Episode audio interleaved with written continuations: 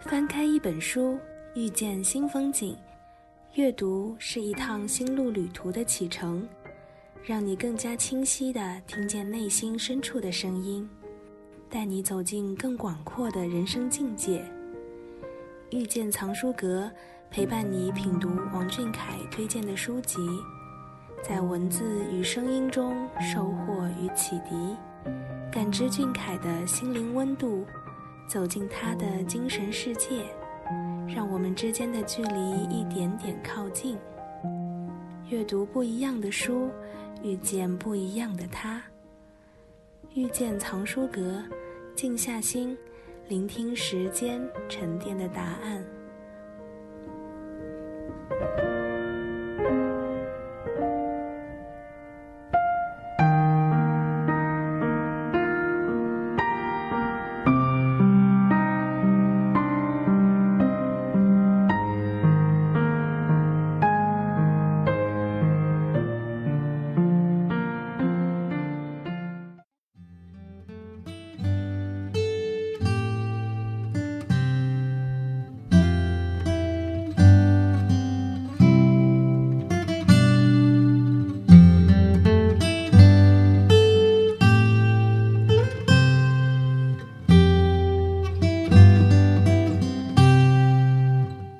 本书，一段情，一个故事。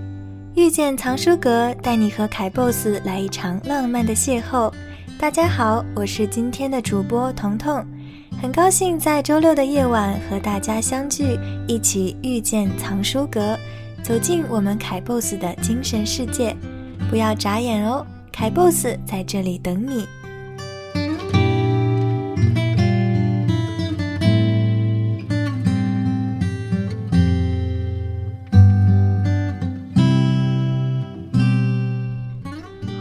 位小螃蟹收听王俊凯 King 记左耳电台遇见藏书阁。本期左耳要给大家推荐的是杰夫·金尼的《小屁孩日记》。杰夫·金尼是美国《纽约时报》的畅销书作家，而他所创作的《小屁孩日记》系列图书曾六次荣获美国儿童选择奖的最受欢迎图书奖，受到了全世界儿童的喜爱与支持。成为孩子成长过程中必不可少的趣味读物。在这本书里，记录了美国中学生格雷从上中学第一天开始发生的妙趣横生的故事。学校操场上千年奶酪的霉运附体传说，睡梦中被叫醒的格雷被哥哥骗说自己沉睡了一整个暑假，在家玩游戏被老爸赶出去运动后，跑到朋友家里继续打游戏。然后把自己身上弄得湿湿的，装成出了一身大汗的样子回家。不知道慢慢长大的你是否还记得小时候那些稀奇古怪的想法，那些令人捧腹的糗事呢？正好，小屁孩日记可以带你乘坐时光机器，重回那个让你放肆大笑的童年。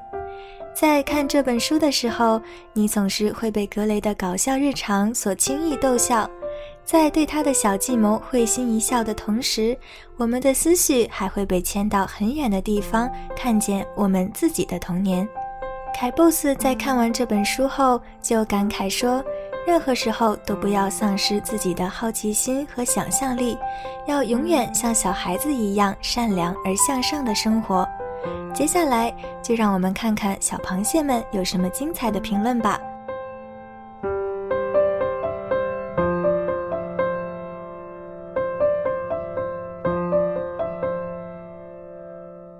看着格雷的时候，我经常不自觉地想起高能少年团里总是被叫小坏蛋的皮皮凯。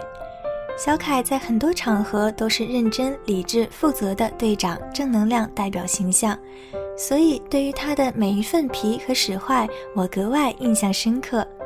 那种独属于小少年的纯真与可爱，认真和狡黠，像极了阳光照耀下的泡泡，美好又珍惜。国内外的环境不同，我们的少年时代可能没有格雷那样肆意和搞笑。格雷在意他的人气排名，相信奶酪附体，热衷同曼尼争宠，隐藏自己波波绰号，诸如此类都是少年时代里鲜活明亮的故事。其中纯真的心情，偶尔狡黠发亮的目光，同我们都是一样的。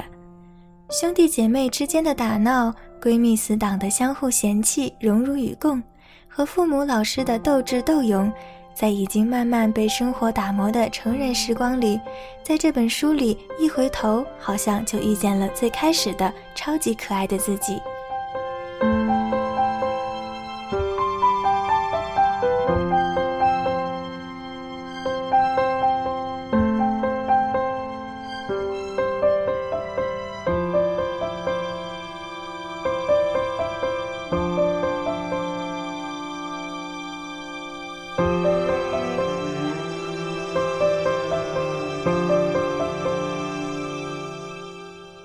小屁孩日记》里的格雷是一个瘦小的小孩子，他有着天马行空的想法，总是有各种可爱的鬼点子。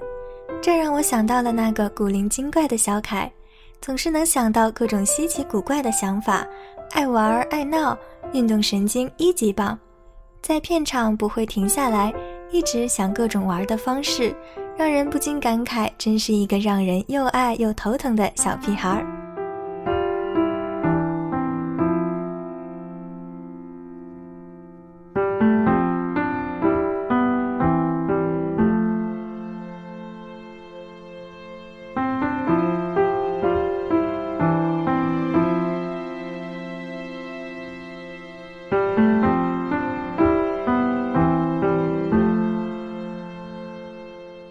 百个人心中就有一百个哈姆雷特，相信阳澄湖每个小螃蟹心中也都有属于自己最特别的小屁孩日记。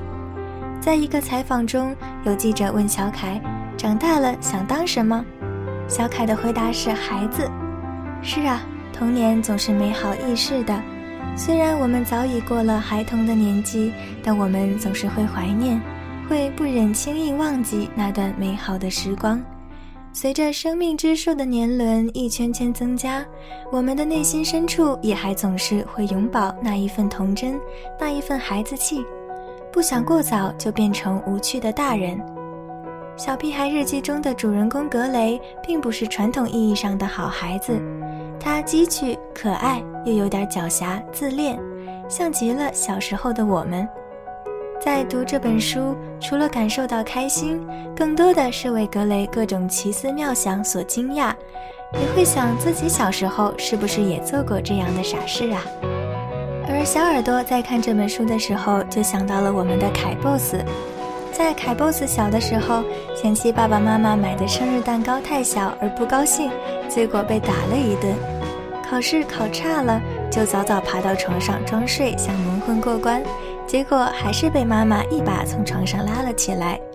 小时候和表哥打架打输了，长大了就想要叫上奶奶一起。哈哈，我们的凯 boss 可真是可爱有趣呀！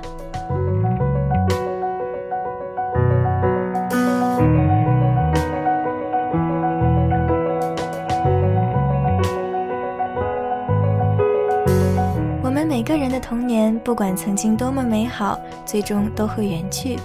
但他留给我们最好的礼物，就是那份童真和善良，让我们即使在长大之后，也可以像孩子一样善良而幸福的生活。希望凯 boss 和小螃蟹们永远都不要长大，永远都做个幸福的小孩儿。本期遇见藏书阁到这里就结束了，下期节目我们会和凯 boss 一起品读《科学的诞生》这本书。欢迎各位小螃蟹来和我们一起探索和发现哦！我们下期节目再会，王俊凯晚安，小螃蟹晚安。